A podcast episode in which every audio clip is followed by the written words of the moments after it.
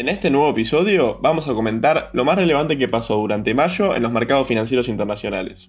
¿Cuáles fueron los CDRs que más subieron y qué pasó también con las acciones del mercado local? Noticias de Mercado, el podcast de YOL Invertir Online. En la edición de hoy hablaremos sobre algunos de los factores más importantes que han influido en los principales índices de Wall Street durante el quinto mes del año. Lo cierto es que el tema principal que mantiene en vilo a los mercados sigue pasando por la elevada inflación de la economía estadounidense, y si la Fed será capaz de controlarla con el endurecimiento de su política monetaria. No obstante, en lo que refiere al desempeño de los índices, después de lo que había sido un abril muy negativo en los mercados, el ritmo de las caídas se redujo considerablemente en mayo, y, de hecho, dos de los selectivos incluso han terminado el mes en verde.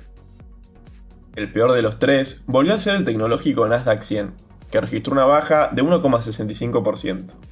Cabe destacar que en abril este índice se había desplomado más de un 13%, en lo que fue su peor desempeño desde la crisis financiera de 2008. Por lo tanto, podemos considerar que podría estar desacelerando su impulso bajista, que ya lleva más de un 23% en dólares desde que empezó el año. En el caso de los otros dos selectivos relevantes, de la Bolsa de Nueva York, el SP500 y el industrial Dow Jones, estos han cerrado mayo manteniéndose prácticamente estables, con una tímida suba del 0,01% y 0,04%. Un dato que es más que positivo si se compara con las duras caídas del mes anterior, pero que sabe a poco si se tiene en cuenta que el rendimiento anual sigue siendo bajista.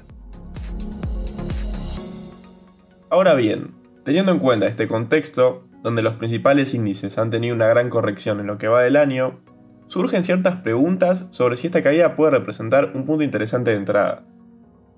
Sin embargo, es en este punto donde debemos considerar diferentes aspectos que impactan en el mercado y generan que no sea tan sencillo identificar este presente como una oportunidad, al menos de corto plazo.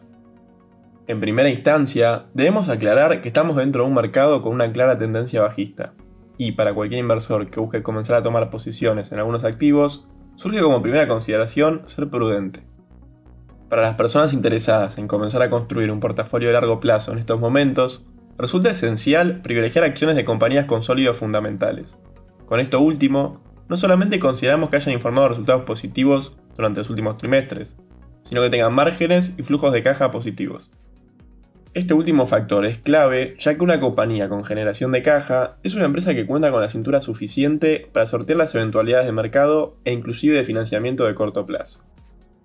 No obstante, desde el equipo de research de YOL Invertir Online, entendemos que, mientras la inflación en Estados Unidos no empieza a mostrar signos claros de desaceleración y que la Reserva Federal cuente con el margen para tomar una postura más laxa, algo que no contemplamos de corto plazo, la volatilidad continuará siendo protagonista en los mercados.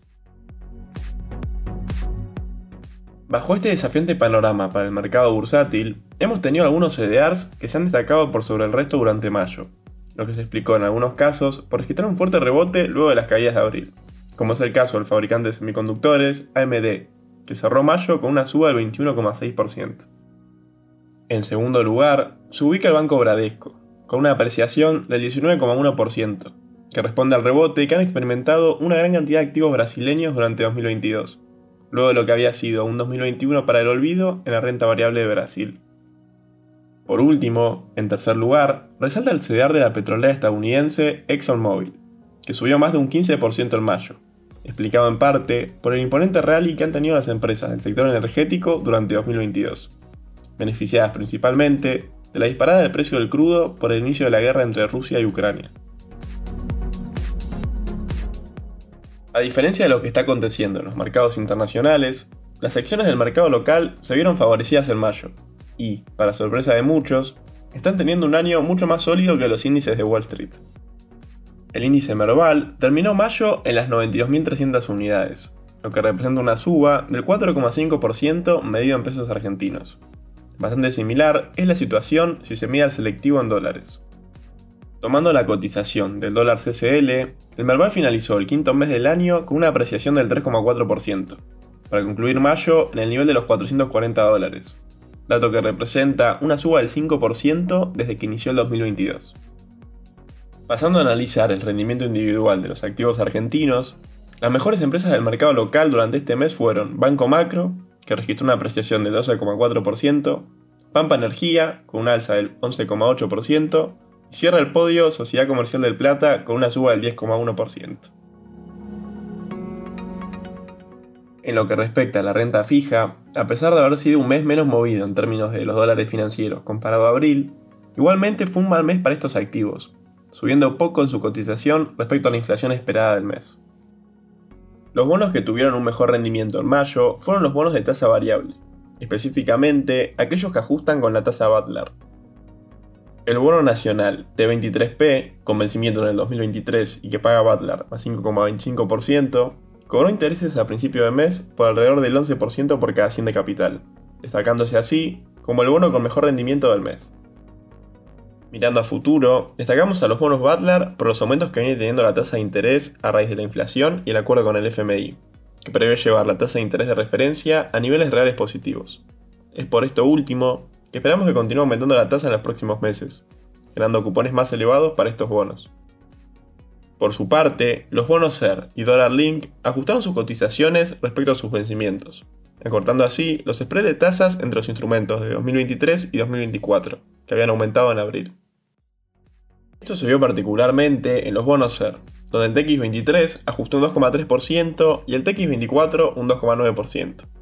Igualmente, observando las licitaciones del mes de mayo, el mercado continuó por su preferencia en bonos de menor vencimiento, brillando los que vencen antes del comienzo del nuevo mandato presidencial. Finalmente, los bonos en dólares volvieron a bajar en el mes, los de ley extranjera habiendo caído en promedio un 3,5% y los de ley local un 3%, causado principalmente por un contexto internacional complicado para los mercados emergentes. Este contexto complicado, causado por la invasión rusa, los miedos de una recesión y el cierre en China, ha golpeado a los mercados emergentes de mayor riesgo, generando movimientos de capital hacia bonos y mercados de mayor calidad. Con vistas al mes de junio, desde el equipo de research de YOL Invertir Online, consideramos que estos activos podrían ser una alternativa ideal para el contexto actual de mayor volatilidad en los mercados financieros. En primer lugar, pensando en un perfil conservador, sugerimos la obligación negociable de Pampa Energía, empresa productora y distribuidora de energía y cuyo segmento regulado representa un porcentaje bajo. Actualmente cuenta con un rendimiento anual en dólares estimado del 6,5% y con vencimiento en julio de 2023. Para un perfil moderado, consideramos que sería ideal tomar posición en el Fondo Común de Inversión Premio Renta Variable.